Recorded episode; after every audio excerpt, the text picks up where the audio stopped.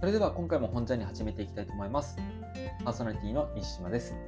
今回は一人会ということで、私が最近読んだ本の中で面白かったものを、えご紹介していけたらなというふうに思っております。ま、その前にちょっとあの雑談も少し交えながら、その後に本を紹介していこうと思います。そうですね、1月も中旬に入って、まあ、皆さん、もう2023年終わって2024年切り替えれてるでしょうか。まあ、あまり、ね、年に変わったからといって、まあ、そんなに影響されないよって方もいらっしゃると思うんですけど、まあ、僕は時々こうあの書面になんか書いたりとかする時あるじゃないですか。2023年とか西暦を。その時やっぱり前の年の西暦をもうなんかそのまま書いてしまったりとかするのであもうなんか年明けたんだなってことはなんかそういったことで感じたりとかはします。あと、まあ、全然本当取り留めもない話が続いていくんですけど、まあ、最近誕生日を迎えることができまして35歳になりました。もうあっという間ですね。なんか Facebook でも書いたんですけど最近ほんとみそじになったぞーって言ったような記憶があるんですがもう気づけば社購入したら40ですよ。僕もなんかおじさんになったなっていうのはこういう年を重ねることによっても感じるんですけどまあでもなんか割と年を重ねることに対して以前は割とネガティブというかできなくなることも多くなってしまうので嫌だなっていう気持ちも少しやっぱ今も、まあ、全然ないわけじゃないんですけどでも年を重ねることによって見えてくるものとか感じることとか人との出会いの数も増えてそれはそれなりになんか充実した日々を送っているなというふうに今思っています。まあ、これからもですね、果敢に、今年も本ジャーにたくさん収録して配信していけたらいいなというふうに思ってるんですけど、まあ、その他にもフルマラソンで、まあ、バリバリとこう走っていったりとかもするし、あと、ブラジリアン柔術っていう、これまで僕、あんまり柔道とか、そういうなんとかどうっていうものをやったことなかったんですけど、まあ、そういったことにもチャレンジしていきたいなというふうに思ってるので、まあ、ちょこちょこそういったお話もしていけたらなというふうに思っております。ということで、また引き続きよろしくお願いします。はい。ではでは、これから一冊本を紹介していきたいと思います。今回紹介する本は、山口ゆかさんの自分のために料理を作るという一冊になります。こちらは昨年読んで、最近また久しぶりに読み返してみて、やっぱりいいなと思ったので、紹介したいと思っています。著者の山口ゆかさんは、自炊料理家というあの肩書きを持たれていて、ま自炊に関することとかですね、紹介されたりとかしていながらも、まあ、いろいろな本を出されたりとかもしています。で、最近僕もなんか自炊をするようになったというか頻度が上がってきてるんですけどそれは割と山口ゆかさんのこちらの本を読んでから改めて料理をするってどういうことなんだろうかとか自分自身にもたらされているもの何なのかみたいなところを考えるきっかけがあったからっていうのもあるんじゃないかなというふうに思ったのでなんかもし料理したいなと思ってるけどなかなか踏み出せないっていう方はぜひちょっと聞いていただきながらなんかこういうことを感じたとかこういうことをあのやってみようと思ったみたいな、なんか少し一歩こう踏み出せるような配信になればなというふうに思っております。で結構料理ってなんか億劫になりやすいものじゃないですかっていう問いから始まります。著者になんかいろいろこうメッセージが届くらしいんですね。それはどういうメッセージかというと自分のために料理が作れない人々の声。誰かのためにだったら料理作れるけど自分のためになると面倒で適当になってしまうっていう声だったりとかでなんかそういう人たちのために、まあ、簡単なレシピをなんか作るとか、まあ、そういったこととかもいろいろされてはいるんですけどそれよりももっとなんか料理の楽しみ方であったりとか自炊だけじゃなくて料理っていうものはこうあるべきっていうものをもっともっと手放すことによって生み出せるんじゃないかとか、まあ、そういったことを思われたので、ま、すごくこうメッセージ性のある本をあの書かれていますので楽しみということで、まあ、ちょっと最初はそのどうして料理ができなくなってしまうのかっていうところのあの一番多いものはこういうものでそれに対してどういうふうなことを考えていけばいいのかというところを紹介させていただきます。でその後に、えー、料理の意義っていうかまあ、こういうことって僕自身もすごく共感したって思うところを紹介していこうかなと思っています。でまず、作れない理由として、料理初心者なので何をしていいのかわからないというよりも、どちらかというと、お味噌汁や、えー、炒め物など、自炊には困らない程度に料理ができるにもかかわらず、何を食べたいのかわからないから作れない。どうせ私しか食べないと思うと、作る気力が湧かないとか、そういったことによって手に手が止まってしまうそうなんです。一体これはどういうことなんでしょうか？っていうことなんですけど、やっぱり、あのー、料理の中でですね、一番大変なのは、僕もこれ確かになって思ったんですけど、今も昔も献立決めが1位に上がるらしいんですよ。で、それが結局、なんか、したくないなって最終的になってしまい、え外で何か惣菜を買ってきて食べるっていう風につながってしまうんじゃないかなっていうふうに思います。で決して、えー、ここで先にちょっとお伝えしておくと山口優香さんは自炊をもう毎日して外食とか、まあ、外で買ってくるスーパーの食材で済ませてしまうことを全く否定してるわけではなくて、まあ、それすらも全然いいよって許容はしてるんですけど、まあ、ただ自炊したいと思ってたりとか自炊をあのすることによってどういうことがこう訪れるのかということをやっぱりふけた上で、まあ、時々なんかできる時は自炊してほしいという思いがあるっていうふうに僕自身も受け止めております。いやちょっと話脱線したんですけど献立、まあ、なぜ難しいのかというと結構いろんな要素を考えないといけないかららしいんですね。らしいっていうかもう本当そうだなと思ったんですけどまずは、えー、いくつかあります。自分の料理技術に似合っているかどうか。冷蔵庫の残り食材を優先的に使えるかどうか。新しいレシピにチャレンジしても食材が使い切れるかどうかというところが心配である。今食べたいものなのか。栄養バランスは良いか。時間内に作れるか。献立の組み合わせはどうするか。見た。いいな。なんかこういろんなポイントを本当見ないといけないんですよね。で無意識にやっぱやっぱりどうしようかなみたいなところでそこのあたりがつかめてない上にせないってことがあるんじゃないかなって思います。じゃあどういうふうにしていったらいいのかっていうところで紹介されてたのが2つあります。1つは料理に関するねばならないを手放すということ。料理は本当にこれで楽になりますよっていうふうに書かれてました。私たちがよくこの家庭料理であったりとか、料理っていうふうなものをあのイメージするときに出てくるのは、例えば3分クッキングであったりとか、インスタグラムでもいろんな家庭料理だったり、お弁当とかの写真がアップされてると思うんですけど、なんかそういうものを作らないと料理とは言えないみたいな、なんかそういう固定概念にとらわれてしまうことが、一つこ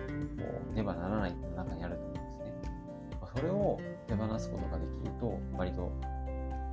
簡単になんか作れたりとかするんじゃないかなと思います。僕の例がなんかすごいこう当てはまるかどうかわからないんですけど、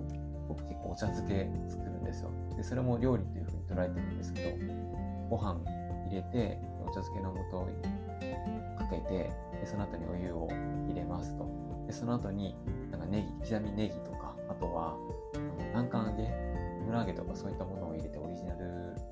な感じで自分自身が好きなものを食べ食べるんですけどなんかそれでも全然楽だしいいなと思ってるんです多分、まあ、世間一般的に料理っていうふうに言わないかもしれない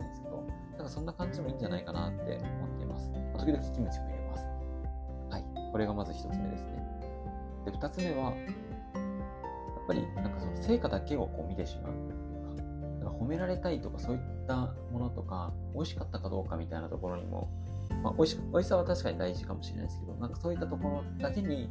なんか料理っていうものを求めてしまうっていうのもなんか一つ要因に上がるんじゃないかなって書かれてました。ので料理ここで大事なのは料理のプロセスにも注目するといいんじゃないかって書かれてます一人で食べるなら誰かの誰からの賞賛も感謝もないので、なおさら自分のためだけに作るのは辛くなります。だからこそ私は成果ではなく、料理のプロセスに注目してほしいのですと。で、ここから結構共感したポイントなんですけど、えー、例えば、香りですね。吸い込みたくなるような香りであったりとか、食材を触った指先の感触、はい、感覚、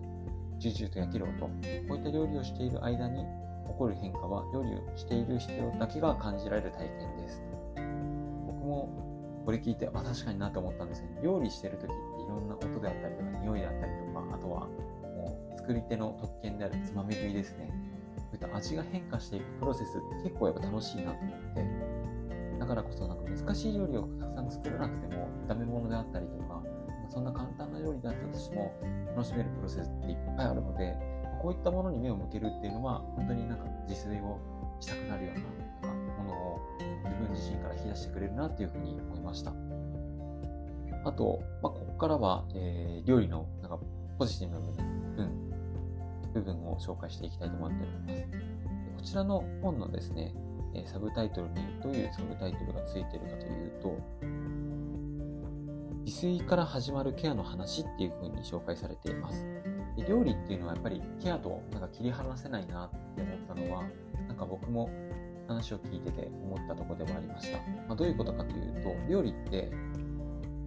毎日違う自分の体調や気分などに合わせてその時の最適解を工夫して生み出すことができるものじゃないですか。例えば、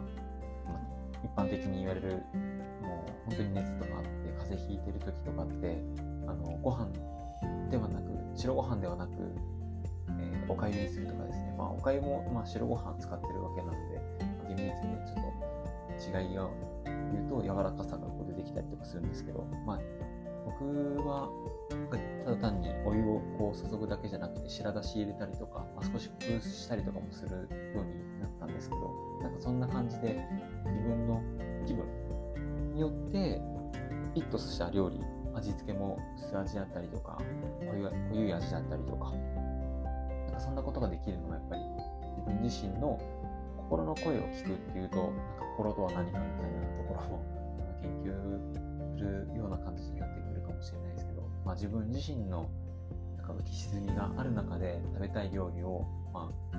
もちろんコンビニとかで選ぶってこともできると思うんですけどそれ以上に細かなこう設定ですね辛さであったりとか塩加減であったりとかなかいろんなものをこう加味して自分自身に一番合うものを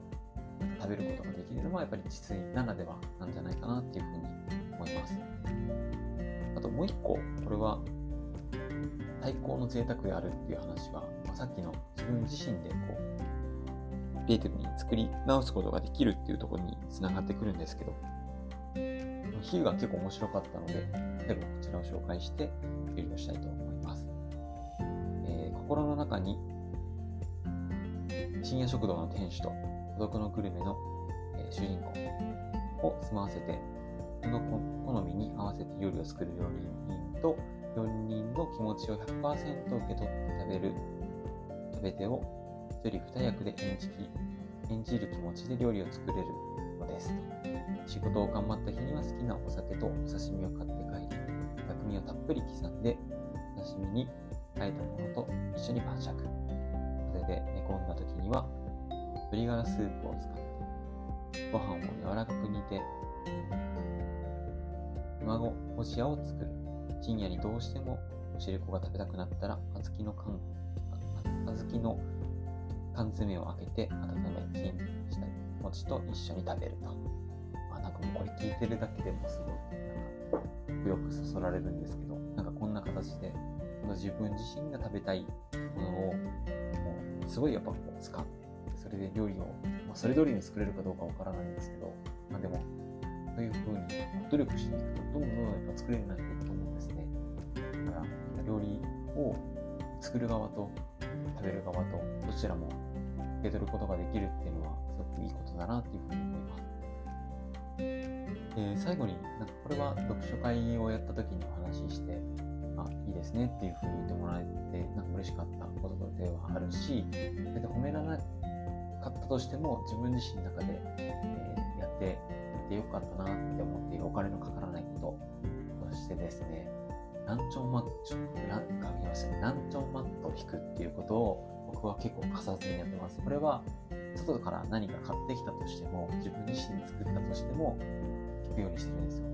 このランチョンマット別にあの高いものなくて100均のものなんですけどなんかそれを引くだけでもちょっとこうお皿の見栄えが変わったり盛り付けの見栄えだけじゃなくて、なんか食べる意欲が湧いたり、自分を大切にしているような気持ちになるんです。あとは、例えばレンジでチンしたとしても、できる限り、あの、料理皿に、料理皿っていうか、食べる時に使うお皿ですね、に移すっていうこともやっています。なんかそれだけでもなんか自分自身の中ではなんか変化があるような気がしていて、大切にしているような気がするんです。もちろん、あのお皿洗いをしないといけなくなってしまうので、労力は出てしまうんですけど、あのそれでもなんか僕はそういうふうにちょっとしたなんか一手間をかけることによって自分自身が嬉しくなるようななんかことだなというふうに思って続けております。はい。ということで、本当に取り留めもない話を淡々と話をしていきましたし、ちょっと引用部分についても、あの引用部分に入りますっていうことをちょっと伝えずに今回は、なんかそのままバーっと話していったんですけど、改めて自炊、今年何回するのかなって自分の中に問いかけてみても、しかしたら忙しくて本当にできない時もあれば、できる限りしたい時はやってみたりとか、食材を買いに行くのもそんなに嫌いではないので、買いに行って作っていけたらいいなというふうに思ってます。皆さんはいかがでしょうか、まあ、本当に自炊ね、あの、したい時にできるような、なんか環境がない方ももしかしたらね、いらっしゃるかもしれないですけど、一人暮らしで冷蔵庫がないよとかですね。まあでもそれでもなんかできることって結構あると思うので、ぜひチャレンジしてみてはいかがでしょうか。はい。ということで今回は、異性料理家の山口由香さんの、著書、自分のために料理を作るを紹介させていただきました。それでは、最後に、オンジャーニー